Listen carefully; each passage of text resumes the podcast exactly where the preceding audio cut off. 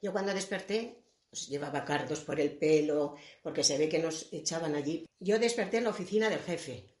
Allí estábamos todos. Cuando nos sacaron, debieron de tirarnos, eh, ah, bueno, tirarnos, de dejarnos en la hierba, en, el andén, o en, porque yo llevaba cardos en el pelo y pajas. Entonces, cuando ya desperté, estaba en la oficina del jefe, allí estábamos todos sentados en el suelo contra la pared, no tumbados, sino así sentados contra la pared, y allí fuimos despertando. Yo me acuerdo, me había hecho pipí, o sea que estuve casi en las agonías de la muerte, y otros más que pipí.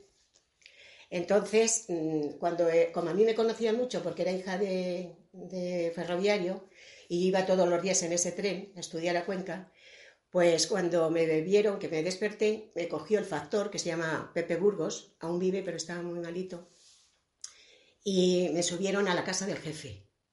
Y yo iba vomitando, vomitando una cosa, que aquello no se cortaba, una mareja mm, que no se cortaba, y cuando ya estaba un mareo, un mareo horrible, y cuando ya estaban allí en, la, casa del jefe, pues los niños que tenía, pequeños, que viene una ambulancia, que viene no sé qué, y mira, aquello me retumbaba a mí, que, aquello fue horrible el tiempo que estuve allí.